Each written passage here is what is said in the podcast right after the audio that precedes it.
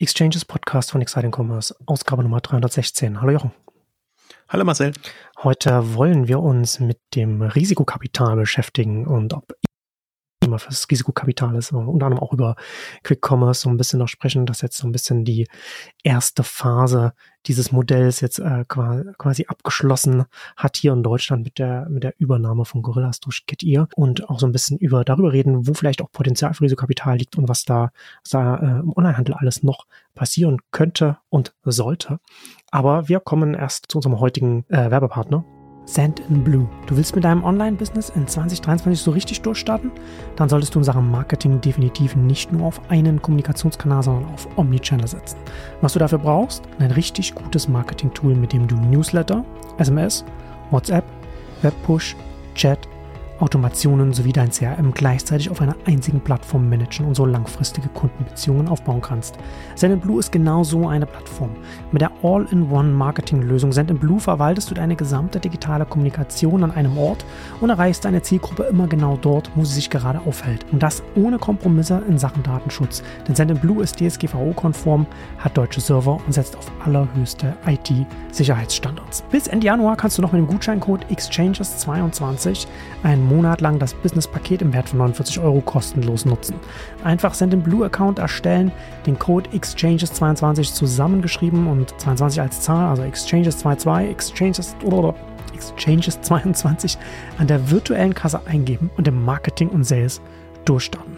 Alle Infos findest du auch nochmal auf de.sendinblue.com slash exchanges de.sendinblue, sendinblue zusammengeschrieben, ein Wort.com slash exchanges. Gutscheincode Exchanges22 und die URL ist dann auch nochmal in den Show Notes. Ja, wir haben über Risikokapital im Onlinehandel haben wir über die Jahre immer, immer wieder gesprochen und haben immer ein bisschen traurig angemerkt, äh, dass, dass da zu wenig passiert und das wird auch wieder heute wieder eine dieser Ausgaben werden, in denen wir, in denen wir argumentieren, dass hier eigentlich mehr passieren könnte. Und ich hatte, ich hatte es ja am Anfang schon gesagt, äh, das große Risikokapitalthema im Onlinehandel in Deutschland in den letzten zwei plus Jahren, zwei, drei Jahren, war Quick Commerce, war Lebensmittel ganz schnell in den Metropolen geliefert. Das ist ein richtiger Hype gewesen und auch wieder so ein typisches Herdenthema, auch was dann, also entweder man, entweder es ist gar nicht interessant für die Risikokapitalgeber, für die VCs, oder es ist für alle interessant, macht es manchmal ein bisschen den Eindruck.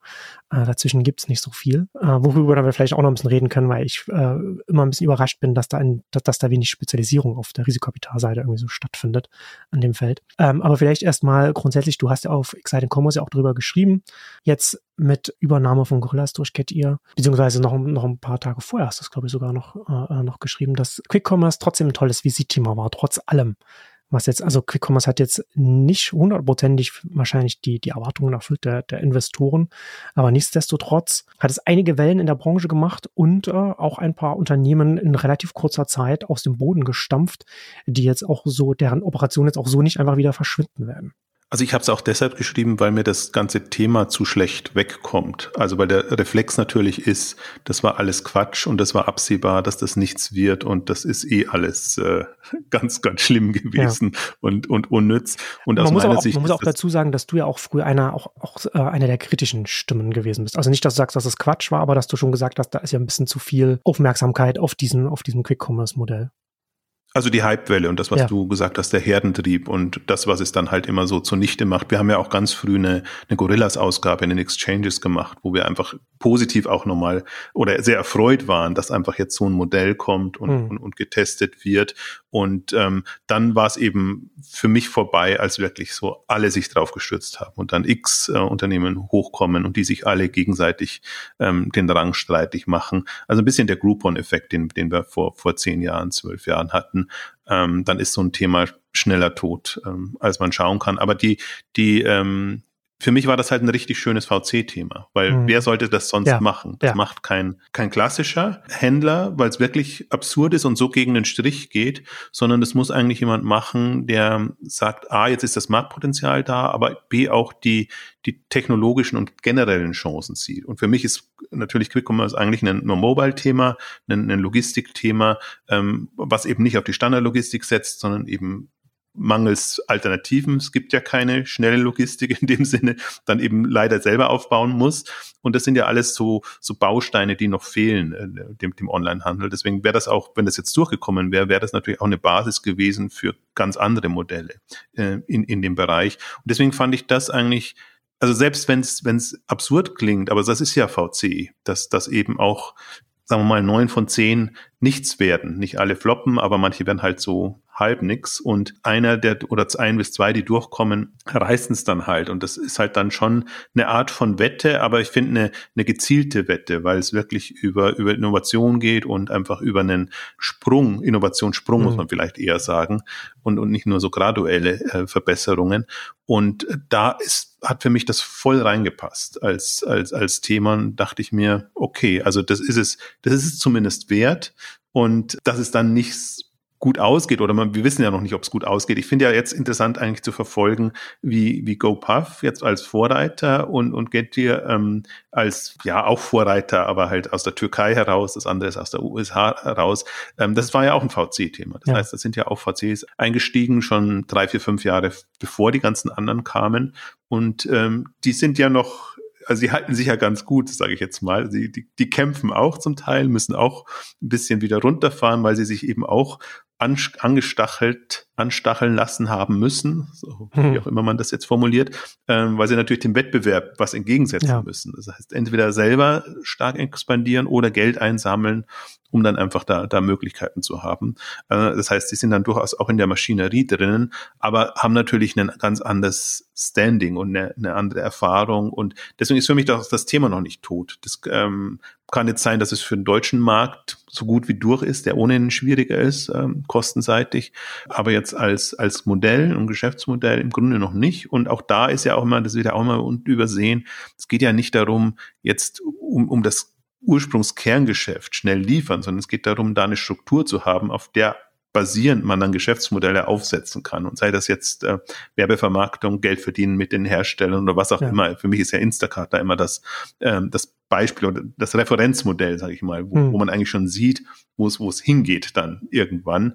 Also das muss sich jetzt nicht äh, direkt rechnen, nicht unbedingt direkt rechnen, wäre natürlich schön, aber, aber hat eben auch noch sehr viele andere Potenziale. Und das sind für mich Modelle, Innovationsmodelle, die, die einfach alles nutzen, was, also erstmal zeitgemäß und dann eben alles nutzen, was jetzt an neuen technologischen oder konzeptionellen Möglichkeiten da ist. Das ist jetzt kein, ist jetzt nicht Technologieinnovation, was, was, was man da sieht, sondern ich finde genauso gut strukturelle Innovation und, und alles, was damit zusammenhängt, ist, ist genauso relevant und ist wahrscheinlich für ein Handelsthema eher relevant, als jetzt rein über, die Technologie zu kommen. Also insofern, ja. ja. bin ich da so ein bisschen hin und her gerissen, aber ich wollte einfach den Aspekt nochmal rausstreichen, ähm, dass, dass man dann sieht, es wären für VCs auch noch was zu holen ja. dem Markt. Ja, ich glaube, ja, strukturelle Innovation äh, trifft das ganz gut. Ne? Also irgendjemand muss ja, irgendjemand muss ja die Logistik erstmal äh, finanzieren, die aufgebaut werden kann, damit man dann damit Geld verdienen kann. Und das ist ja hier so ein schönes Beispiel dafür, dass es wirklich einfach Modelle gibt oder Ansätze,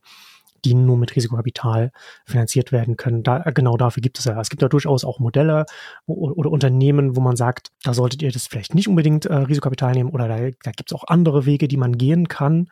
Ähm, aber, aber hier ist es ein, äh, ein sehr deut deutliches Beispiel und deswegen das also auch beim, also beim also Onlinehandel grundsätzlich ist ja ganz viel, wo man erstmal so an, an, an Operations dann auch auf, auch aufbauen muss. Und hier ist es, also wie gesagt, finde ich ein sehr gutes Beispiel für ein, für ein Modell, das nur auf die Finanzierungsart überhaupt äh, denkbar ist, um zu schauen, was kann da funktionieren, auf welcher Flughöhe. Und äh, ja, also du hast jetzt so ein Ab, das, das klang bei dir jetzt wie so ein Abges Abgesang, aber es ist natürlich trotzdem weiterhin Flink und, und Getty und so weiter. Die, die sind natürlich weiter aktiv und, und kann man natürlich äh, nach ja, vor, nur, vor gut nutzen. Ne? Es klingt so, als wenn, als wenn jetzt alle ihre ja alles eingestellt wird. Und äh, tatsächlich ist es ja auch so, so Gorillas und die haben und und auch, ich glaube auch flinke auch weiß ich gar nicht, wie, wie viel die gemacht haben, aber Gorillas hatten ja schon relativ früh auch angefangen mit äh, Werbung, also auch mit so, mit so kleinen, kleinen Proben, die dann auch mit in den Tüten gelandet sind und, und alle gehen ja jetzt auch in äh, Eigenmarken rein, was ja alles auch sinnvoll ist, was, was so ein bestimmter Basics angeht und was die Margen angeht. Und, äh, und gerade jetzt so, auch so, so ein Get Ear, wenn das international jetzt mal schauen, wo die, wo die, wo die hinkommen. Aber das hat durchaus noch einige Potenziale, was die Evolution des Modells angeht. Ne? Also gerade was so Werbe, werbefinanziert angeht, also was Kooperationen mit Herstellern äh, dann konkret angeht und ja, und natürlich, was, was wir ja auch schon glaube ich, mehr als einmal durchdekliniert haben in den letzten drei Jahren. Das ist natürlich dann auch, was du, was du so angedeutet hast, auf die Struktur, die man aufgebaut hat, was man dann, dann noch machen kann. Ne? Also man, hat, man eine hoffentlich hohe Frequenz zum Kunden hat, die auch schnell ist, was kann man dann da, was kann man dann da noch alles abdecken, was kann man an Dienstleistungen auch vielleicht für andere Unternehmen dann darüber noch mit, noch mit anbieten und dann alles, das alles zusammenbringen. Also ist halt Henne-Ei-Problem. Und die ja, Frage genau. ist auch ja. so ein bisschen, warum sind die Dinge passiert, die du jetzt beschrieben hast? Na, sind die jetzt auch schon im, wir müssen jetzt unbedingt profitabel werden Druck entstanden? Ja. Ähm, oder, oder ist es schon wirklich, ist das Unternehmen schon reif genug, um diese ganzen Themen anzugehen, ja, die angegangen ja. werden müssen? Das, das, äh, das definitiv. Mir kam das alles ein bisschen früh jetzt. Und ja, es, der Abgesang war auch jetzt nur dahingehend, weil du weißt ja, wie es weitergeht. Also jetzt sucht Flinkenkäufer dann tendenziell und dann gucken GoPuff und Getir, wie sie sich nicht in die Quere kommen oder vielleicht schließen sie sich zusammen. Der eine wird der US-Arm, der andere der europäische Arm.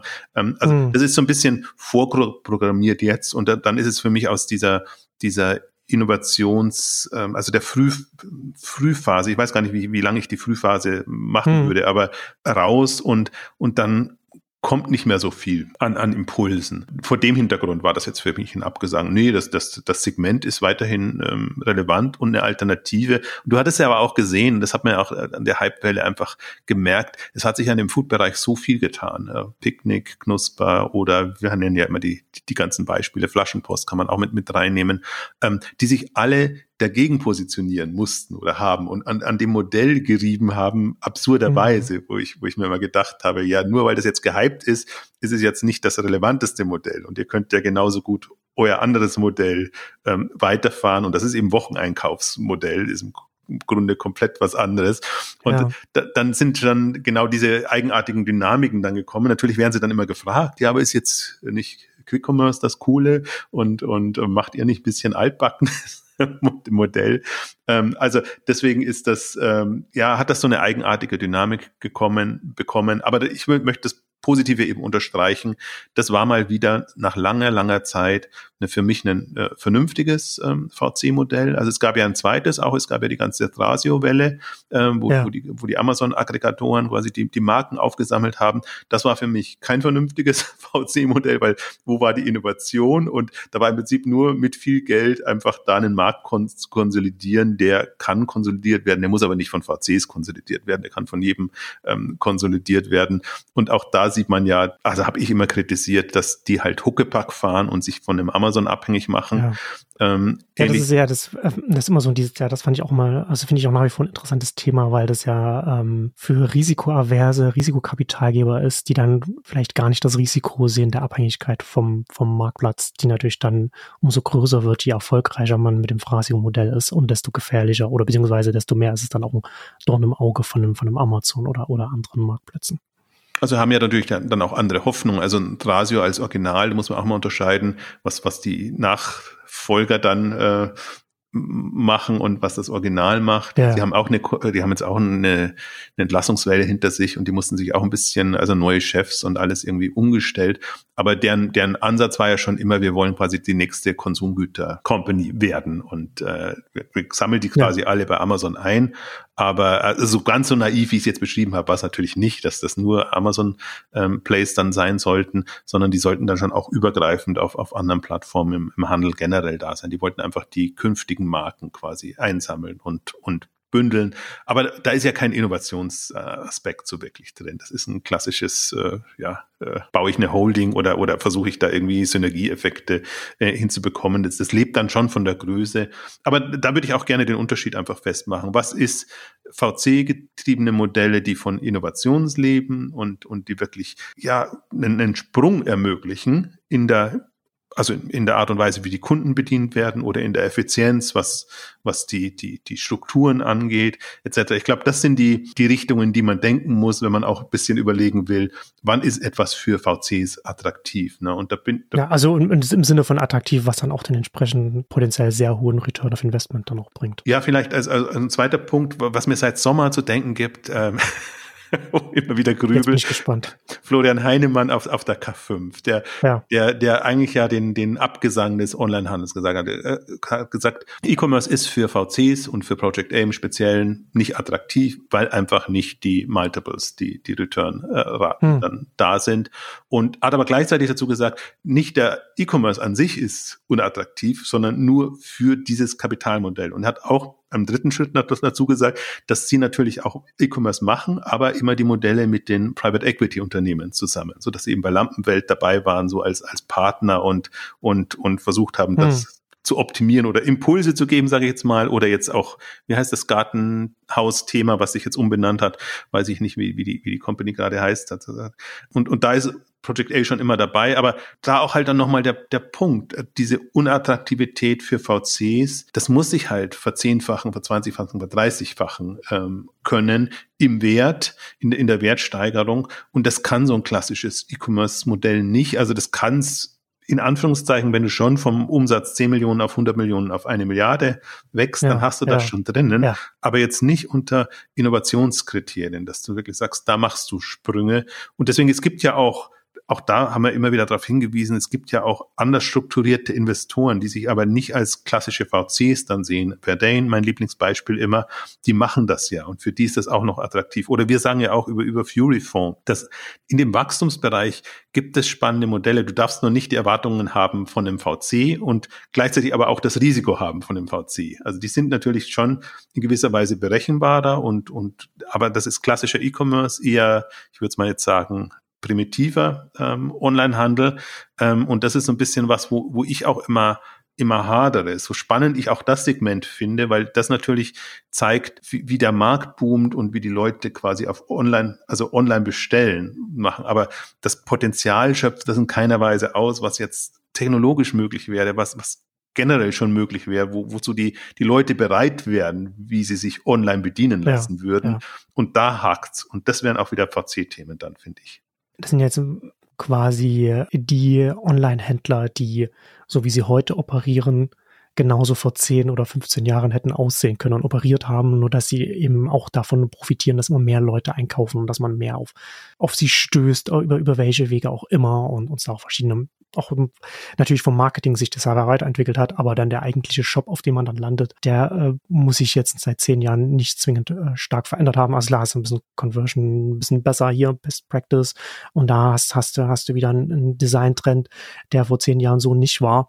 Aber wirklich konkret am Modell verschiebt sich da, verschiebt sich da dann an, an der Stelle dann nichts. Und das ist dann, das sind also so ne, die, was du jetzt sagst, so dass es, dass das natürlich alles weiterhin wächst mit der Branche, weil die Branche nach wie vor in einem, in einem, in einem Wachstumsumfeld sich befindet. Also aktuell jetzt nicht an allen Stellen und überall, aber äh, der, der langfristige Trend, wenn es wieder einen Wachstums-, einen grundsätzlichen Wirtschaftsaufschwung gibt, dann wird auch der Onlinehandel sehr viel stärker wachsen als, jetzt sage ich es mal, der, der stationäre Handel oder, oder so etwas.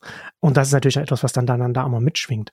Aber das ist natürlich so eine Frage, ne? Also, dass man, dass man das ja wieder so, dass man das ja wieder trennen muss zwischen dem, was jetzt so quasi Business as usual ist und, und Modellen, die Dinge anders denken oder, oder Ansätze, die versuchen, äh, äh, da voranzukommen an anderen Stellen und nicht einfach nur an Optimierung machen und, und, an anderen Stellen reingehen. Und das ist halt, das ist etwas, das finde ich halt auch eine interessante Frage, dass wir da ja in den letzten Jahren vergleichsweise wenig gesehen haben. Äh, und daher ist das so ein bisschen für mich unklar, ob es daran liegt, dass Risikokapitalgeber gar nicht offen dafür sind, um das vorzufinanzieren oder ob es einfach aus, aus der Gründerseite her gar nicht etwas gibt, wo man, wo man als Risikokapitalgeber reingehen könnte und sagen ja, das, ne, also auf welcher Seite hängt es sozusagen? Äh, ich glaube, zweiteres. Also natürlich wäre es auch Aufgabe der, der VCs, einfach zu signalisieren, wo, wo sie Potenziale sehen, sodass sie Gründer auch anziehen. Also das wären so wirklich für mich die, die vordenkenden VCs, gibt's jetzt auch nicht so viele. Ähm, aber genau das andere Thema ist eigentlich, dass, dass, dass es zu wenig gibt, was wirklich Sprünge machen will, Innovationssprünge machen will, ähm, Dinge komplett neu und anders angehen will. Und du hast eigentlich den, den Punkt auch schon genannt. Also ich habe mir auch nochmal jetzt im Vorfeld der Ausgabe viele Gedanken gemacht.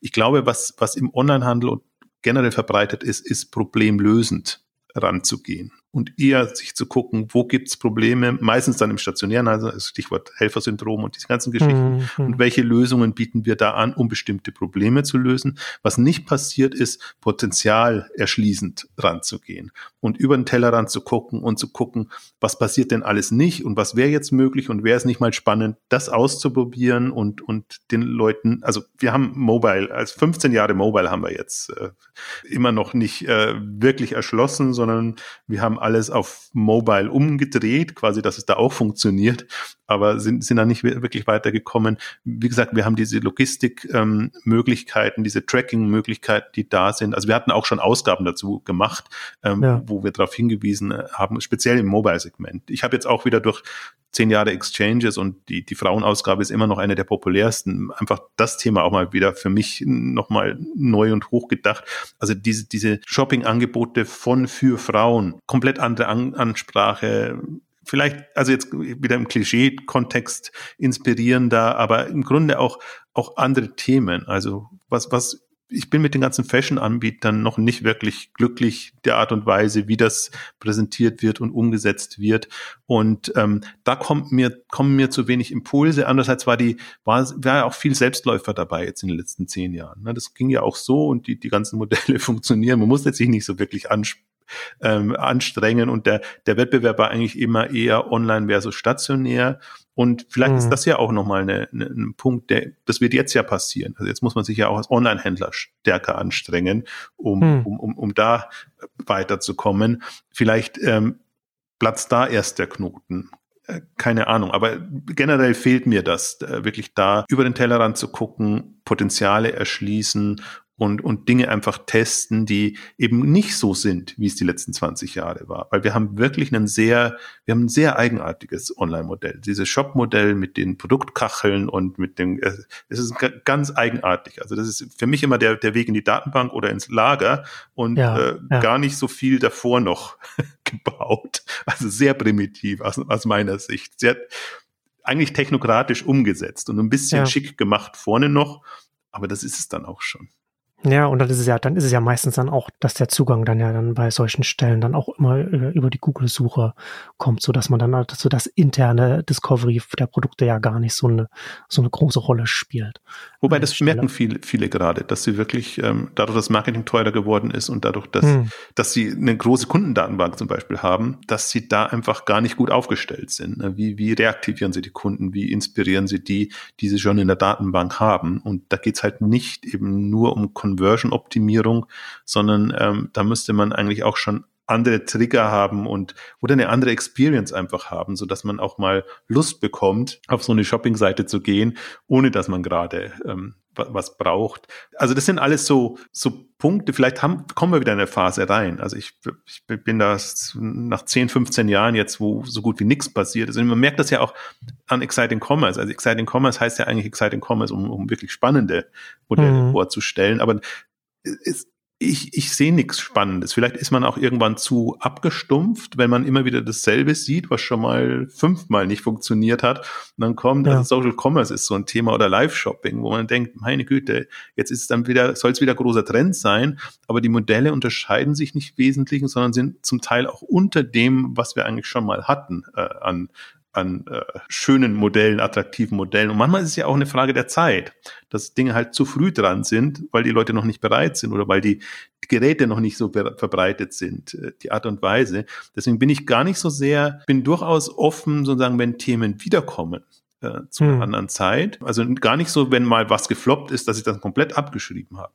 Gar nicht. Ja. Aber alles, was da so kommt, ist wirklich, also na, man kann es ja, man kann es ja vielleicht so sagen, ne, bei Live-Shopping. Als eine, als eine Unterseite vom, vom Webshop auf der Internetseite, auf, auf, auf der Webseite einfach, ergibt nicht so viel, ergibt nicht so viel Sinn. Aber, aber Live-Shopping jetzt heutzutage neu zu denken mit, mit äh, Push-Notifications und der mobilen App zum Beispiel, sich darüber Gedanken zu machen, weil man dann eben das Live-Moment, also wo den, den Leuten wirklich sagen kann, oh, jetzt passiert was, zum Beispiel. Ja, oder von da bis da, und so dass die Zeit, den Zeitraum auch wirklich spielen kann. Ähm, als, als Attribut dann in, in diesem, in diesem Shopping-Element. Ähm, das ist vom Timing her, das ergibt Sinn, aber das ist einfach nur zu sagen, Live-Shopping, das, das, das kann eben, wie gesagt, in diese beiden Richtungen gehen. Einmal in das, ja, okay, du möchtest, dass die Leute sich dann jeden Tag vor den Laptop setzen oder du holst sie mit ihrem mit ihrem Taschencomputer ab. Das sind also die zwei verschiedene Richtungen, die du, die man dann da gehen kann. Aber ich würde noch mal ganz noch, noch, mal, noch mal kurz zurück zu meiner Frage vorhin kommen, weil du hast ja da so ein bisschen eher so Richtung geguckt, was das dann von, von, von den Gründerinnen da äh, mehr kommen, kommen muss, wenn man sich fragt, okay, ist es Gründer oder, oder Risikokapitalgeber? Und ich würde eher so Richtung, Richtung wie Sie, Risikokapitalgeber äh, denken, das ist schon gerade, ob es hier in Europa oder hier auch konkret in Deutschland, im Onlinehandel auch sehr viele Leute gibt, die jetzt in dem einen oder anderen großen Handels- oder Onlinehandelskonzern sitzen und sich durchaus Gedanken machen, was sie vielleicht machen könnten oder sich vielleicht auch selbstständig machen wollen. Oder vielleicht jetzt auch, es werden ja auch hier und da Leute entlassen, sich überlegen, was, was, was könnte, was, was mache ich jetzt? Gehe ich irgendwo dahin oder gründe ich? Und dann ist ja dann ist die Frage, okay, wenn ich was gründen will und ich brauche da eine, eine Anschubfinanzierung und dann, wenn ich, selbst wenn ich jetzt Pre-Seed und Seed habe, was passiert dann im nächsten oder übernächsten Schritt?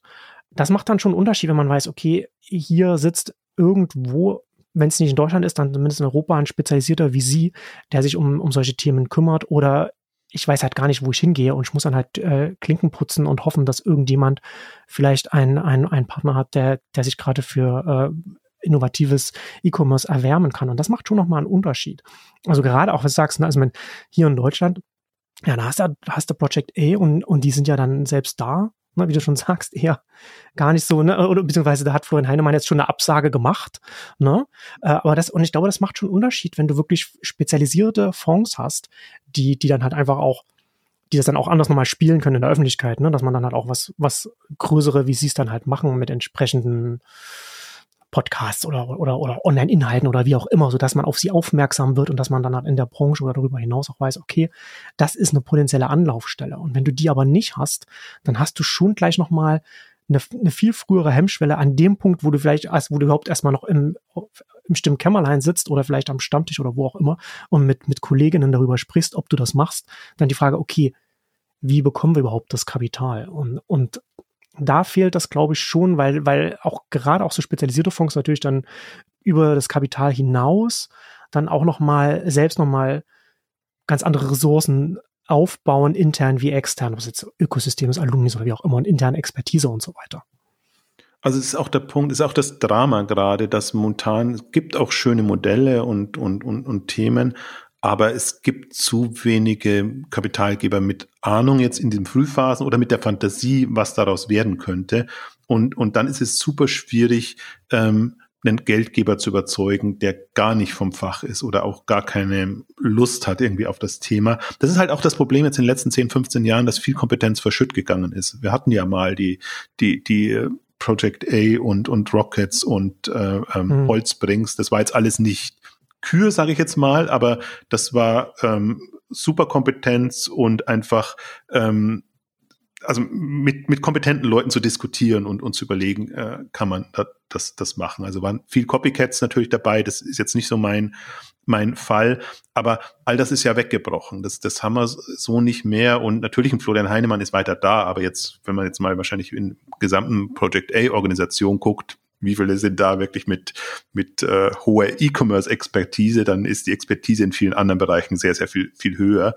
Ähm, macht's super schwer und ja, ich verstehe es auch weiter nicht, haben wir auch immer wieder gehabt. Oder ich verstehe schon strukturell, äh, aber warum, warum es so wenig Spezialfonds mit, mit spezieller Expertise gibt. Das, das hat sich im, im SaaS-Bereich durchgesetzt, hat sich im Fintech, in bestimmten anderen Bereichen durchgesetzt, dass man eigentlich nicht Kraut und Rüben investiert. Aber es gibt immer noch so viele, die einfach mehr vom also für die viele, die das mehr Wetten sind und die bei dem nächsten tollen Ding dabei sein sollen. Und für mich fällt das fast schon in Zockermodus rein. Also vielleicht ja, würde ich nochmal ja. zur, zur Struktur, Struktur kurz was sagen, wie ich die VC-Branche sehe. So ein bisschen, für mich gibt es so ein paar wenige, das sind die Trüffelschweine, die gucken wirklich nach neuen Trends, Themen und, und, und Technologien und versuchen ganz früh mit, mit Gründern, meistens aus dem Tech-Bereich in Kontakt zu kommen und da einfach äh, früh reinzugehen, weil dann einfach auch die, die Chance groß ist, dass du da, dass da was Großes werden kann. Das sind, müssen aber mhm. Leute sein, die Ahnung haben und, und die wirklich nah dran an dem Thema. Meistens ja auch ehemalige Gründer, die dann irgendwie äh,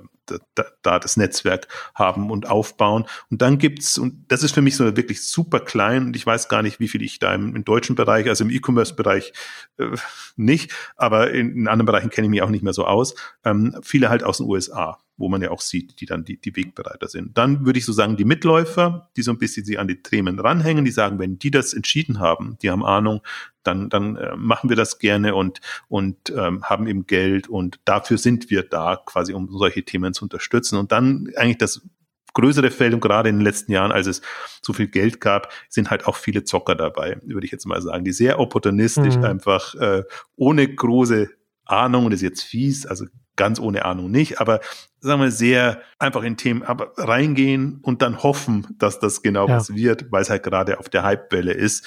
Und das prägt aber dann auch leider immer das, äh, die, die VC-Sicht, ähm, dass man sich dann auch mal fragt, ja, hunderte von Millionen da jetzt in so ein Thema ähm, zu stecken, ähm, nur weil man es halt hat oder kann, das ist dann auch nicht so die, die Herangehensweise. Und das ist genau die Problematik, die ich habe, sozusagen. Was, was ist wirklich an VC-Kompetenz da und was mhm. ist in der Struktur so, dass es eben ja nicht unbedingt Innovationsthemen fördert oder gerade Innovationsthemen im Onlinehandel äh, fördert. Aber ich glaube, das ist, äh, also kannst du gerne deine Sicht äh, erläutern, das ist so grob die Struktur, die wir haben. Nee, ich finde das schon, das ist schon eine gute, gute Daumenregel. Je beliebiger oder je, je, je breiter die Themen, desto eher ist es die Zockermentalität dann bei der, auf der, auf der VC-Seite. Das kann man, glaube ich, da, äh, das kann man schon, glaube ich, schon so ganz gut, ganz gut festhalten. Aber das ist natürlich auch so etwas, ist auch eine Folge der, der letzten Jahre. Ne? Wir hatten, wir haben eine relativ lange Boomphase Phase in der Wirtschaft grundsätzlich gehabt und zusätzlich sind die Internetthemen überdurchschnittlich mit Wachstum gesegnet gewesen und, und Landgrab und so weiter. Ne? Also, also dieser, dieser, dieser Systemwandel in der Wirtschaft hin zu digitalen Kern von den Geschäftsmodellen, der ist ja ongoing. Aber ich, ich also ich bin schon, ich bin schon verblüfft, dass wir, dass wir das Thema 2022 immer noch haben, nach, nach all den Jahren, die, die wir das, die wir darüber reden. Und das ist auch nicht das erste Mal, dass wir, dass wir die These vertreten oder dass ich das sage, dass, dass eine Spezialisierung auf, auf der Risikokapitalseite sehr viel Potenzial hat. Also wenn man ganz oft über Themen wie Netzwerkeffekte spricht oder Skaleneffekte, die hast du da hier in der Spezialisierung drin. Beziehungsweise wir reden ja auch ganz oft über, über den Erfolg in der Nische, auch beim, beim Onlinehandel, bei den Modellen. Und das trifft ja genauso auch beim Risikokapital zu. Und gerade weil man natürlich jetzt diese ganzen Internetthemen ja heute auch sehr viel kleinteiliger und spezifischer angehen kann, weil alles auf einer viel größeren Ebene stattfindet als vor noch äh, zehn Jahren oder selbst vor fünf Jahren. Und da ist schon, da ist schon viel Potenzial da und ich bin da schon ein bisschen überrascht, dass, sag ich mal, es gibt in den USA gibt's gibt's ein paar, ähm, wie, wie, wie heißen die, Frontrunner oder oder? Genau, Forerunner VC für, von den Frauen. Aber in Europa fällt mir da jetzt nichts ein und das finde ich schon bemerkenswert, dass das, dass das so ist. Ja, aber weil es halt auch als Thema tot war. Also man muss halt schon auch sagen, das ist immer ein Attraktivitätswettbewerb, wenn es andere attraktivere Themen ja. gibt. Und es gab halt in letzter Zeit viele andere attraktivere oder sagen wir auch prominentere, da nehme ich jetzt durchaus auch das Nachhaltigkeitsthema ähm, mhm. mit rein, ähm, ja. wo halt viele anspringen und da muss man halt mithalten. Also das muss attraktiv genug sein, so dass die Renditeerwartungen einfach in dem anderen Bereich nicht größer sind, dass man sagt, das will man mitmachen. Wobei ich jetzt auch schon so sehe, jetzt rein verkopft, also wenn man sich jetzt nicht von den Wellen mitreißen lässt und, und, und, und so tickt, ähm, einfach von den Marktpotenzialen her, da ist es schon erstaunlich, dass ähm, E-Commerce schon so tot ist und so äh, weit unten rangiert, dass das unter, unter ferner Liefen ein, ein, einfach läuft und, und sich gar niemand so wirklich spezialisierend drauf stürzt, weil ich finde, das ist so ein, das ist im Grunde reif für Umwälzungen. Und ähm, ich sehe also manche haben sie natürlich, auf die man immer achtet, haben sich gut positioniert und die haben auch gute Karten, aber viele sind halt auch sehr klassisch aufgestellt und haben noch nicht so das Profil und die Stärke, dass sie da auch, äh, wenn jetzt irgendwelche Angreifer kämen, die einfach Dinge nochmal sehr viel attraktiver für die Kunden machen oder sehr viel effizienter aus, aus, aus wirtschaftlicher Sicht, aus Business-Sicht, ähm, dass, dass sie dann eine Chance hätten. Und äh, das wären für mich halt die Wetten ist für mich so ein unglückliches Wort in dem Kontext, mhm. aber das sind die Themen, auf die ich, die ich setzen würde. Und äh, es geht nicht darum, zu streuen und plötzlich alles zu fördern, was im E-Commerce so Lust hat, was zu machen, sondern es geht schon darum, eine, eine Latte zunehmend höher zu setzen und zu sagen, nee, also wenn, also macht nicht mehr das, was vor fünf Jahren oder vor zehn Jahren eine Chance hätte, äh, gehabt hätte, investiert zu werden, sondern, sondern guckt wirklich, dass, dass ihr auch ähm, zeitgemäße Lösungen und, und Modelle habt, die auch nach vorne äh, Potenzial haben. Aber dadurch, dass es leichter ist, einfach Märkte zu erschließen, Kunden zu gewinnen, wir haben die ganzen Marktplätze, wir sagen es ja auch immer wieder, und es gibt ja so viele Mittel zum Zweck, die man, die man nutzen kann, um, um, um da voranzukommen. Ich wollte im Übrigen noch vorhin ergänzen, so das einzige große Innovationsthema, würde ich jetzt mal sagen, oder den Sprung, den wir ja gesehen haben in den letzten 10, 15 Jahren, war wirklich der, der Sprung vom Händler zum Marktplatz zur Plattform. Hm. Was aber halt auch kein Innovationsthema ist in dem Sinne, sondern ein strukturelles, weil es von der Größe abhängt. Das konnte man dann erst ja. machen, als die ja. Größe da war. Aber das ist wirklich, ja. das hat ja. Ich würde es schon Innovationsthema nennen, aber auf, aber auf, auf, einer, auf einer, so, einer so späten Unternehmensphase dann eben, dass, dass es jetzt kein Thema für Risikokapital und Startups ist.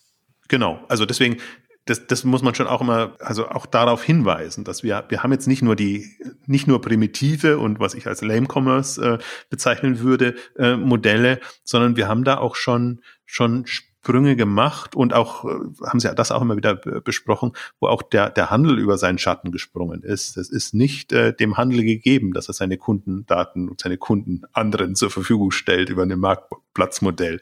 Und äh, da, dieses Denken hat sich ja ähm, komplett gedreht in den, auch jetzt durch den Onlinehandel in den letzten 20, 25 Jahren. Aber das war es halt dann auch schon. Und, und ähm, aber also man muss es immer positiv sehen, das ist dann auch Sprungbrett und bietet Chance und Möglichkeit, äh, Dinge zu machen. Aber zum Beispiel, was ich ja, ich sehe ja auch viele Modelle und also auch lange jetzt im, im Mobile-Bereich gucke ich mir natürlich auch an, gibt es da nicht neue Modelle und Themen. Und da gibt's immer schöne Modelle, aber die haben alle das Marketing-Vertriebsthema nicht hm. gelöst. Die haben schick und eine schöne App und alles wunderbar, aber ähm, haben nicht gelöst, wie sie denn damit auch die Kundennutzer, die Downloads gewinnen wollen, sodass dann das tatsächlich auch Traction bekommen könnte. Und deswegen ist das, das ist es dann auch nicht. Also es geht nicht darum, irgendwie schön schick was zu machen, sondern es geht schon ja. darum, ja. Ähm, in Businessmodellen zu denken und sich dann auch zu überlegen, okay, wie, wie funktioniert das als Modell?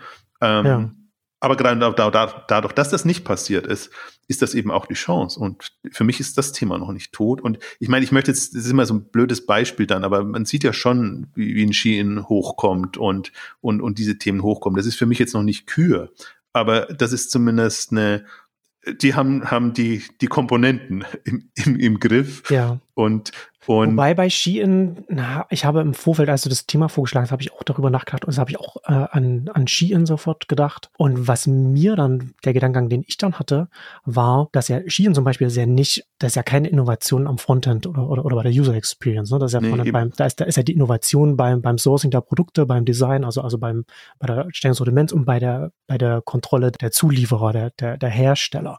Und das ist ja dann da wieder ganz stark damit verbunden, dass Shein die Hersteller einfach vor der Haustür hat. Ne, also dass man dann einfach da, und da ist auch so ein bisschen, da war meine Frage so ein bisschen, weil du ja neulich auf, auf der äh, Webseite von Elon Musk die Frage gestellt hast, warum es keine Innovation äh, oder warum so wenig Innovation passiert im, im E-Commerce. Da war meine Frage dann so ein bisschen, kann es an manchen Stellen nicht vielleicht auch daran liegen, dass jetzt der, wenn der Onlinehandel auch sagen würde, mehr ins, mehr auf der Produktseite auch zu machen, dass das gar nicht, dass das gar nicht so einfach ist, weil man die, weil die Produktionskapazitäten ja hier einfach einfach nicht mehr vor der Haustür sind, sondern einfach in so einem Großteil, also in ganz vielen Kategorien einfach in China liegen.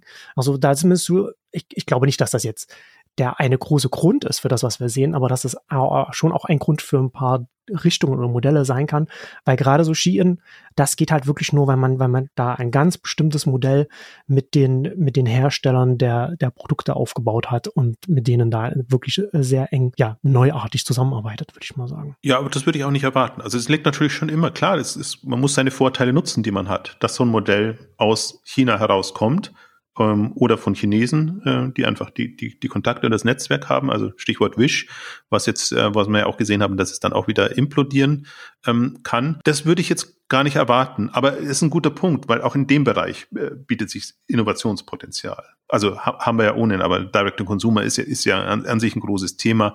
Ähm, ähm, Sourcing und einfach da in, in der Marge besser zu sein. Oder sagen wir mal, im, im Trend-Following, wie auch immer. Man kann, mhm. also Shein hat auch einen, so einen, natürlich einen sehr schlechten Ruf, aber so bestimmte Aspekte kann man da schon ähm, verdeutlichen. Und da muss man jetzt nicht unbedingt ein Befürworter sein, aber dass man einfach sieht, okay, da kommen Impulse, aber ähm, was, was Shein und andere natürlich am besten machen, ist wirklich die Nutzeransprache. Und das ist natürlich alles sehr trashig und mit Discounts und mit, mit allen möglichen Lockmitteln. Also das ist jetzt für hm, mich jetzt nicht so ja. die, die super seriösesten äh, Geschichten dann, aber damit ist das zumindest abgedeckt. Und manchmal ist es ja, also guck, wie, wie, wie viele groß geworden sind, mit welchen Mitteln, bis sie dann einen gewissen Stand erreicht haben und dann haben sie sich eigentlich erst äh, äh, professionalisiert, so dass es vernünftig war. Also ich möchte jetzt das nicht äh, schönreden und befürworten, aber das ist schon der Weg und das sieht man bei vielen anderen auch, die ganzen Social Networks und und wie die zum Teil groß geworden sind und und und äh,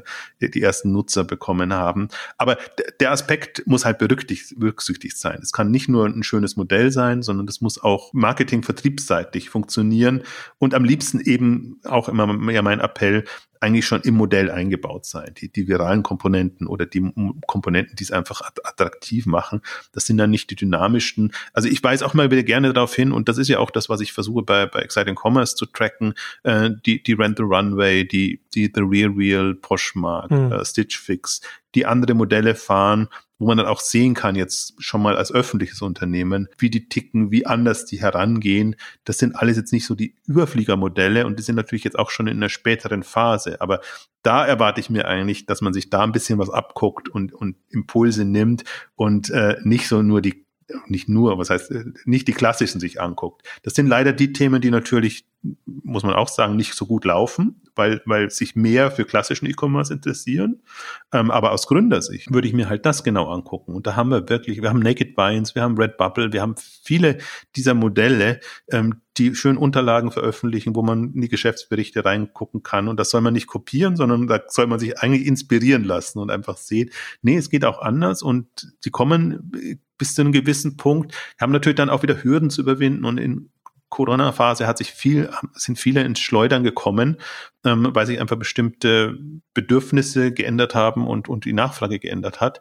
Ähm, aber nichtsdestotrotz, wir, wir haben schon eine, eine komplett andere E-Commerce-Welt, die man sich angucken könnte. Und ich glaube, gerade jetzt kommt die ganze äh, E-Commerce, Nachhaltigkeitsthemen, da muss man nochmal anders denken. Also kann man nicht mit einer reinen Konsumsicht rangehen, wie hm. bisher. Wir stellen dir was hin, dann kauf, kauf, kauf und, und so wachsen wir, ähm, sondern im Grunde muss man kann man da überlegen, wie, wie andere Modelle aussehen könnten. Und ähm, da kann ich mir auch vorstellen, dass noch sehr attraktive äh, Modelle entstehen, jetzt erstmal in einer Nische, aber auch da geht es ja nur darum, wie komme ich erstmal von sagen wir mal, null Umsatz bis äh, 50, 100 Millionen Umsatz. Und dann ist ja wieder eine andere Phase und dann kann ich nochmal überlegen, ja, was, was ja. kann ich da on top letztendlich machen. Ja, und gerade äh, so, äh, was, was äh, Kreislauf angeht, Recommerce, das ist ja auch ein schönes Disruptionsthema eigentlich auch für Risikokapitalgeber, weil sie da, da, weil sie da ja auch, wenn man da ja auch Prozesse und so weiter aufbaut, die, die nicht so einfach kopiert werden können von, von Großen, die, die sich ja durchaus schwer tun, das dann irgendwie alles mit, mit miteinander äh, zu verbinden. Also das sind schon schöne Beispiele. Ich würde auch da noch, noch ein paar andere äh, Richtungen auch noch mit einbringen, weil ich glaube, die, die Prämisse hinter der Aussage, dass Risikokapital, dass das Onlinehandel für Risikokapital keinen Sinn ergibt, ist ja letzten Endes, die dahinterliegende Prämisse ist ja letzten Endes, dass man sagt, okay, das ist der, die, die Online-Shops, wie wir sie heute haben und die, und die Mark Marktplätze, wie wir sie haben, das ist jetzt das Ende der Fahnenstange und das, das sehe ich nicht. Also zum einen, was ich vorhin schon gesagt habe, was Live-Shopping und so weiter angeht, also, also den, das Zeitelement zu spielen, das kann man heute besser, als man es jemals vorher machen konnte mit den Push-Notifications. Wo natürlich immer die Frage ist, dass man es nicht übertreibt und dann wieder rausfliegt bei den, bei den, bei den Kundinnen. Aber das ist, das ist ja dann, das ist ja eine Umsetzungsfrage. Ne? Also, da, also da, da gibt es äh, ganz viel, was man machen kann und auch letzten Endes auf einer, auf einer ganz grundlegenden Ebene, auf einer Infrastrukturebene, ob das jetzt so Richtung Logistik ist und dann Dinge ermöglicht und so weiter, da ist ja auch noch ganz viel Potenzial drin. Also in, dem, in der Richtung auch, auch als, was das Potenzial nach oben angeht, ist das, ist das ja auch für Risikokapitalgeber extrem groß. Also als bestes Beispiel würde ich, was so Infrastruktur angeht, wie groß das werden kann, würde ich immer Stripe äh, anführen, die weiß gar nicht, wann haben, wann haben sie angefangen? Anfang der 10er, 2010er Jahre. Und man denkt, ja, okay, äh, Payment, äh, ganz einfach für Entwickler, ja, das ist jetzt nicht super sexy. Äh, mal gucken, ob da, ob da was wird. Und das ist ein Gigant geworden, äh, was, was sicherlich alle Hörerinnen hier auch kennen. Äh, und in der Bewertung und, und allem, also wirklich, wirklich groß geworden. Einfach nur, wenn man sagt, okay, Payment und wir machen es leicht integrierbar und machen da, bieten da alles drumrum an und finden im Hintergrund statt. Und die haben zum Beispiel auch ganz viel dann ermöglicht. Also, also auch auch im Medienbereich, also Dinge wie Substack und so weiter, sind nur wegen, wegen Stripe möglich. Die sind letztendlich nur Frontend von Stripe. Also da ist der, das ist der Stripe-Account, der, der E-Mail-Publisher ist, ist der wichtige Account, nicht, nicht Substack oder, oder jetzt bei mir Memberful oder, oder wie auch immer. Also, also auch auf, auf der Ebene einfach zu schauen. Ne? Und das, das, da kommt dann auch die, die Spezialisierung rein. Ne? Wenn, das, wenn, wenn du dann auf der einen Ebene investierst, dann lernst du ja auch die Pain Points auf den Ebenen drunter und drüber. Ja. Und, und siehst natürlich dann, in welche Richtung dann du vielleicht noch reingehen kannst oder was, was Sinn ergibt. Du hast ja viel bessere Insights. Andere Beispiele, die jetzt, was jetzt wo ich auch immer noch überrascht bin, dass da nicht so viel stattfindet, ist immer noch auch diese ganze neue Markenbildung, also was noch, was noch so ein Influencer und Social und so weiter drin ist. Auch da, äh, also sowohl als Dienstleister als auch konkret da, äh, auch wie, wie auch immer, ne? Also da, da gibt's eine, da ist auch eine ganz neue, inspirationsgetriebene Online-Handelswelt, die bis jetzt ganz oft nur betrachtet wird, als man nimmt die Influencer als für Werbung oder Marketing, um irgendwas anderes damit, damit zu machen. Aber da kann, das kann ja auch nochmal in eine ganz andere Richtung gehen. Ähm, und aber immer noch auch was, was ich auch immer noch äh, sehr spannend finde, auch auf einer, auf einer technischen Ebene einfach, was mit NFTs und Tokens möglich ist. Also gerade was so Shopify macht, was so Token Gating haben wir ja auch schon mal kurz angesprochen, dass man sagt, okay, wir spielen mit Exklusivität und so weiter. Was kann man da mit, was kann man da an Modellen vielleicht aufbauen und welche Richtung gehen? Also das sind ja alles technische Grundlagen, die man nutzen kann oder, oder Richtungen, die jetzt immer mehr an Fahrt aufnehmen, wo man sich überlegen kann, was kann man damit an, an Handelsmodellen, an, an neuen Dingen auch machen. Und auch da wieder, ne, also wenn du so NFTs und Exklusivität und so etwas hast, also da hast du ganz viel Spielraum, was die Marken angeht, aber da hast du auch wieder etwas, was ganz schwer, jetzt auch zum Beispiel auch von einem Amazon kopierbar ist, also bei, bei einem Zalando könnte ich mir das noch vorstellen, aber da hast du ganz viele Überlegungen, die du auch als Risikokapitalgeber, wo du reingehen kannst, wo du sagen kannst, da haben gewisse große Akteure, sind auf Fahrtabhängigkeiten bewegen die sich, wo sie uns auf absehbare Zeit nicht in die Quere kommen werden, wenn wir, wenn wir, wenn wir in diese Modelle investieren. Ich glaube, vielleicht ist auch der Punkt auch noch, dass natürlich VCs tendenziell Picking betreiben und versuchen, einzelne Unternehmen rauszufiltern. Hm. Ich stelle eben zunehmend fest, oder so wie du es also auch beschreibst, ähm, jemand, der an Ökosystemen denken kann und einfach sieht, also wo stehen wir jetzt? Was braucht das jetzige Ökosystem? Finde ich eher un unspannend. Aber wie könnte ein Ökosystem aussehen und, und welche Komponenten bräuchte man dann? Und mir hat da zum Beispiel auch wieder sehr geholfen, eben auch jetzt an, an, an Frontastic, an, an, an Amazed und an Retention X oder was auch immer beteiligt zu sein und äh, hm. Einblicke zu bekommen. Das sind alles Unternehmen, die versuchen, Potenziale zu erschließen. Also schon auch Problemlöser, jetzt nicht äh, komplett abgehoben, aber neben dem Problem, das sie lösen, haben sie auch die Möglichkeit, einfach Stichwort Enabling, neue Möglichkeiten für, den, für den, ich will es auch gar nicht mehr Händler dann nennen, also für den Produktanbieter ähm, ja. zu erschließen. Und so wie du es wie du es mit Stripe beschrieben hast, oder, oder sieht man halt dann, okay, es muss sich gegenseitig befruchten oder man kann, man kann wirklich so eine, wie soll ich jetzt sagen, äh, also Ökosystem hasse ich als Wort, das meine ich jetzt auch nicht, sondern äh, ähm, wirklich so eine neue Welt, mhm. Möglichkeitswelt quasi erschließen und, und, und kreieren. Das ist alles viel Henne und Ei, deswegen ist es manchmal auch gar nicht schlecht, wenn Investoren, die eben auch in Handelsmodelle äh, einsteigen, dann eben auch durchaus ähm, Dienstleistungs-Service-Modelle unterstützen und das so sehen können. Nur die wenigsten VCs sind so aufgestellt, weil ihre Fonds halt anders laufen und, und da geht es ja mehr darum, einfach, dass das, dass das Finanzmodell funktioniert. Deswegen gibt es super viele VC-Experten. Äh, das ist alles super. Die wissen genau, äh, wie sie, was, was für sie passt und was für sie nicht passt. Aber inhaltlich super wenig Experten, ähm, die einfach dann auch die Möglichkeiten haben. Und das ist halt auch so ein, so ein Manko, aber auch das ist Henne-Ei-Problem. Ich glaube, sowas mhm. gäbe es auch mehr, wenn es mehr Startups gäbe, die so in diese Richtung agieren. Das ist am Anfang super schwierig, erstmal die Leute dafür zu sensibilisieren und, und sie da weiterzubringen. Also erstmal Lust zu machen und das ist halt immer so ein, ja, der Erste will es nie machen oder es ist super schwierig, aber wenn es einmal einer gemacht hat, dann überlegen sich die nächsten schon, ja, warum hat es der gemacht und hat das nicht doch irgendwie ähm, einen Sinn, Hand und Fuß so ganz auf den Kopf gefallen, ist äh, der, der oder diejenige auch nicht. Und aber das ist so bitter, dass wir in so einer Phase sind, dass man sich überhaupt so Gedanken machen muss. Weil ich denke, aus meiner Sicht ist das alles so offensichtlich, dass, dass das, was jetzt da ist, im Grunde zu primitiv ist und wirklich, du hast es eigentlich schön beschrieben, so am Ende der Fahnenstange ist und dass gleichzeitig aber so viel möglich wäre, was nicht passiert. Und das dass wir halt auch qualitativ nicht, Onlinehandel ist qualitativ nicht gut. Muss man einfach ja. sagen.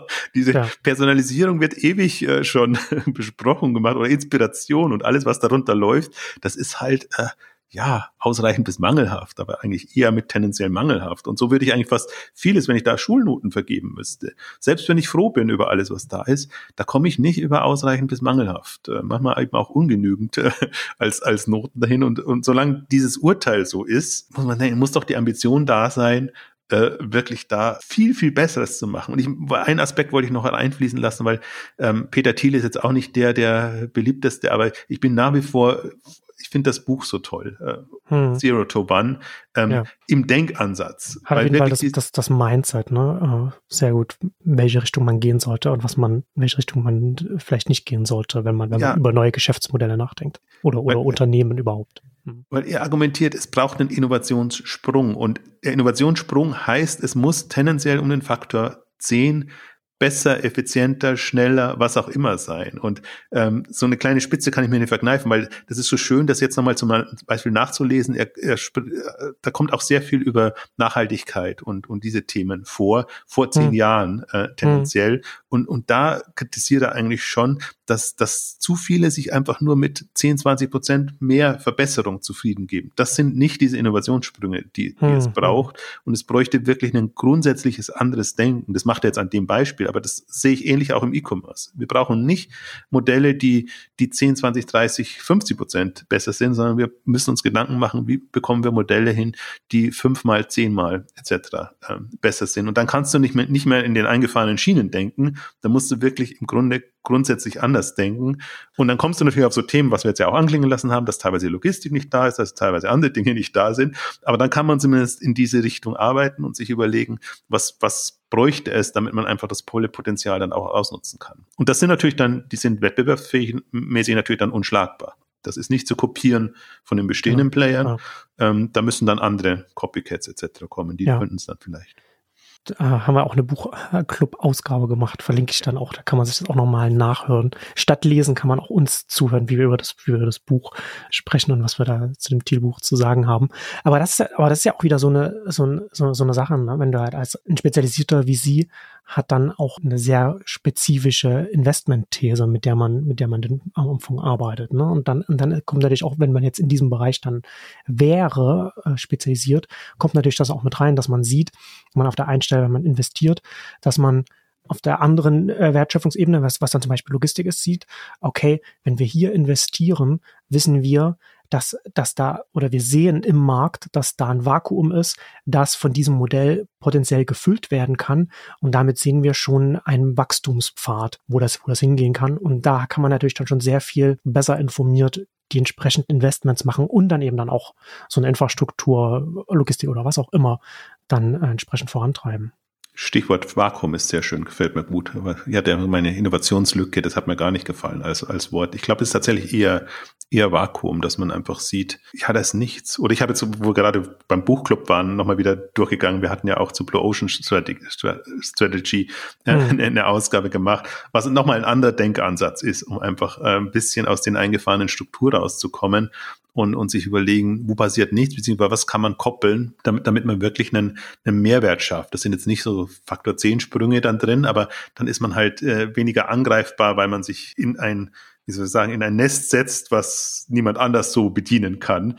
Ähm, also es gäbe schon auch genügend Ansätze. Ich glaube, die, die Grundproblematik ist nur, und das ist mein Problem, dass viele das auch nicht erkennen. Jetzt ja auch äh, auf, auf den Tweet hin kam dann tendenziell wie immer die Rückfrage, ja, aber warum eigentlich? Muss man nicht einfach nur besser werden in dem, was, was bis jetzt äh, eigentlich hm. nicht so ideal ist? Und äh, ja, kann man auch, soll man auch, aber das ist nicht das Thema, sondern die, die Potenziale sind woanders. Und ja, also ich tue mich da unheimlich schwer, das, das auch zu verdeutlichen, weil du beschreibst ja was, was nicht sichtbar ist, was, was ja, ja wo dir schlecht unterstellt wird, ja, das sagt er jetzt nur so und äh, wenn er es sieht, dann soll er es doch selber machen. So ist ja die, die Argumentation da.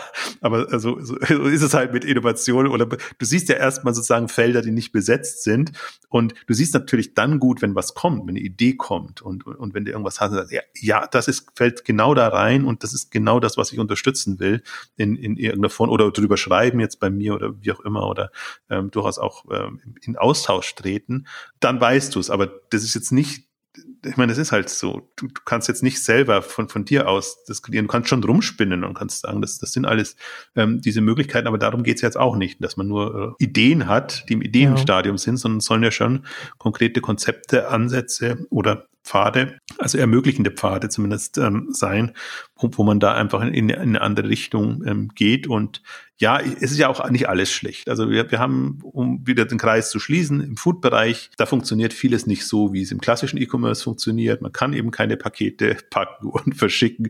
Deswegen muss man sich da schon mal andere Lösungen überlegen. Und das finde ich dann schon wieder gut. Und wir haben, wir haben ja auch ein Picknick, das, das andere Wege geht, was erstaunlicherweise nicht in, in die Copycat, äh, in den Copycat-Topf fällt, was mich immer noch wundert, dass das äh, hm. Niemand, niemand kopiert hat.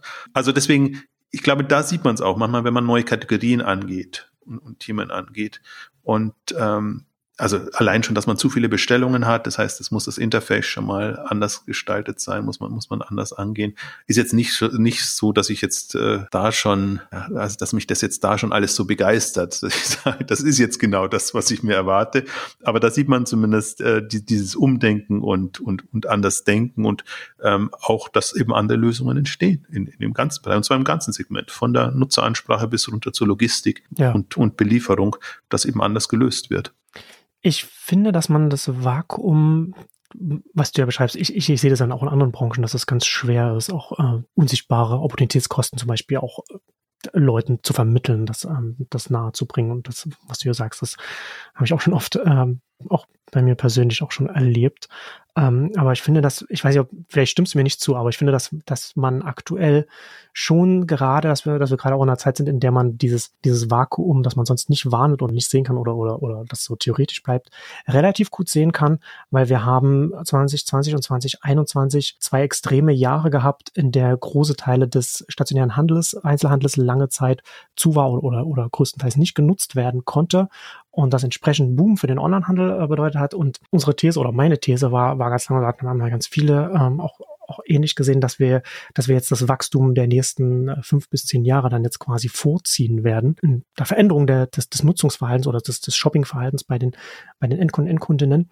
Und jetzt sind wir am Ende dieser Phase und das ist nicht so wirklich eingetreten, dass man sagen kann, okay, wir sind jetzt auf, wir sind jetzt an einem Stand, wo wir eigentlich erst in fünf Jahren oder, oder, oder später gewesen wären. Und das ist für mich schon ein Beweis dafür, dass das zwar alles schon so ein bisschen benutzbar ist, aber noch nicht auf einem Level ist, dass es wirklich die Leute so abholt, dass es das Potenzial, das du online hast, weil Software unendlich formbar ist und theoretisch einfach die Bedürfnisse der Leute bestens abdecken kann, dass dieses Potenzial, dieses formbare Potenzial Software einfach noch nicht im Onlinehandel ansatzweise abgedeckt ist, weil es diesen, diesen, diesen, dieses Wachstumspotenzial, diesen Wachstumssprung nicht in dem Ausmaß mitgenommen hat, diese, aus dieser Extremsituation, die die Branche eigentlich hätte mitnehmen können, um dann auf, auf einem sehr viel höheren Level sein müssen. Also jetzt mal unabhängig von, von der, von der aktuellen Wirtschaftskrise und, und dem Abschwung, hätte das, hätte, hätte, hätte, hätten wir, müssten müssten wir heute eigentlich ganz woanders stehen, wenn wir einen für die Endkunden wirklich guten Onlinehandel hätten.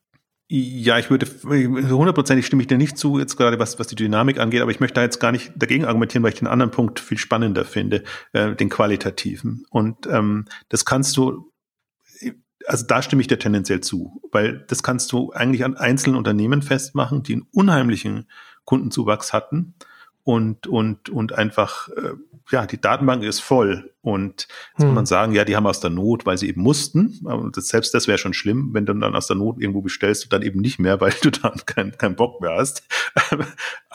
Aber ja, würde ich, würde ich mir als Einzelunternehmen genau auch so angucken. Warum ist da nicht mehr rauszuholen?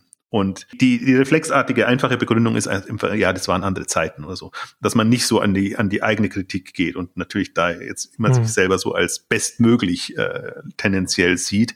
Aber es ist schon so. Und, und das, das ist auch wirklich das Manko. Und da sind wir wieder bei dem Punkt, Neukunden gewinnen, easy, haben wir alles drauf, können wir irgendwie. Da sind wir auch nicht so sehr in der Pflicht. Da müssen einfach die, die Googles, die Facebooks und die anderen gucken, dass sie das äh, zunehmend ja. besser hinbekommen. Aber Stammkunden halten und bedienen, ah, ganz, ganz heikles, schwieriges Thema. Und ähm, das, das wird natürlich gerade offenbar. Also es kommt halt, dummerweise kommt halt jetzt ein zweiter Effekt rein, dass, dass die Nachfrage gerade nicht so hoch ist. Also wir sind halt jetzt, also jetzt ist, ja. ist halt auch nicht ja, auf, auf Nulllinie, ne? Deswegen kann man es kann man's nicht so gleich vergleichen. Ich hätte mir natürlich gewünscht, dass wir jetzt sofort wieder in eine normale äh, Geschichte kommen. Dann, dann wäre das auch ein bisschen leichter, besser trackbar und man könnte da anders argumentieren. Ja, wir, ja. wir haben jetzt da schon einen, äh, also jeder muss schon kämpfen, dass die Leute überhaupt äh, ihr Geld ausgeben und, und, und und haben einfach genügend andere Sorgen und, und, und Themen gerade. Aber, aber das ist definitiv der Punkt. Und das ist auch so mein, ist ja mein generelles Problem mit dem, mit dem Handel, diese Selbstzufriedenheit. Also das fängt ja schon beim Stationären immer angefangen. Da habe ich, hab ich ewig, ewig gehadert. Aber genauso geht's einem auch mit dem Onlinehandel. Und, und das ist, das ist alles, also es geht voran, aber man ist schon sehr schnell zufrieden mit den Geschichten, beziehungsweise sagt, ja, okay, aber das ist halt Standard. Wir sind am Standard. Also dieses Best in, wie heißt es? Best in, Best in Class, äh, äh was, mhm. was, was, was Otto so lange immer propagiert hat oder was man halt mhm. generell äh, propagiert. Und Best in Class hilft halt nichts. Also ist halt Best gut genug. 101. das ist gut genug. Ja. Also das ist schon schön, natürlich. Das ist ja auch gut, wenn das professioneller wird und, und man ja. sieht ja auch die Professionalitätssprünge zum Beispiel sieht man sehr toll. Alle fünf Jahre sieht man eigentlich, ähm, wie das äh, tendenziell besser geworden ist. Aber qualitativ ist, ist wirklich die Latte halt, die Latte die liegt so tief und da würde ich mir mehr Ambition insgesamt wünschen. Also kann ich dem einzelnen Unternehmen nicht vorwerfen, weil es wirklich manchmal Henne-Ei-Thematik ist. Aber dass, dass die gesamte Branche einfach da auch ähm, selbstkritisch herangeht und einfach auch äh, durchaus sich immer wieder mal bewusst macht, wo es im Argen ist und die, es ist halt im Argen, die Abhängigkeiten sind so stark. Die, die Online-Handelslösungen sind so schwach, dass man sehr abhängig ist von GAFA und wem auch immer oder Amazon als Marktplatz oder, oder mhm. so, dass man da, also, dass man da kaum Chancen hat. Und, und das ist ja auch nicht Gott gegeben. Also das kann man, viele sind ja. jetzt groß genug, die könnten die Themen angehen, ja. dass sie da unabhängiger werden. Ja, ja, das kommt, das, das kommt halt immer noch dazu, ne? was ich, was ja, äh, was ich hier im Podcast ja auch schon öfter gesagt habe, dass man dass es ja nicht ist, äh, man ist von Amazon oder Facebook abhängig oder, oder man ist halt unabhängig. Nee, dann ist man, dann ist man in der Regel abhängig von, von Google. Und, äh, und die Google-Abhängigkeit wird ausgeblendet, weil die natürlich seit 20 Jahren, über 20 Jahren Bestandteil der Branche ist. Darüber hinaus zu denken, ist natürlich schon auch wichtig. Und gerade auch was, was du sagst, ist nicht Gott gegeben. Und man sieht es ja gerade. Also gerade Facebook würde natürlich gerne weiterhin der, der Helfer sein für, neue App-Instars und so weiter. Aber Apple hat ihnen da den, den, den Hahn zugedreht und dann verschiebt sich natürlich auch, auch was, was die Zugänge Zugänge zu neuen, zu neuer Kundschaft angeht, dann bei, bei neuen Angeboten natürlich dann auch oft an der Stelle dann auch wieder. Ja, aber damit kommen wir jetzt zum Ende heute, vielleicht zum Abschluss auch äh, eher direkt nochmal der Aufruf an Gründerinnen und, und, und vielleicht auch äh, VCs, die spezialisiert in diese Themen reingehen wollen. Gerne auch, können Sie auch Kontakt mit uns aufnehmen zu diesen Themen. Da kann man natürlich auch an einer anderen Stelle auch behilflich sein oder kooperieren oder wie auch immer. Aber damit kommen wir zum Ende unserer großen Risikokapitalausgabe. Vielen Dank fürs Zuhören und bis zum nächsten Mal. Tschüss. Tschüss.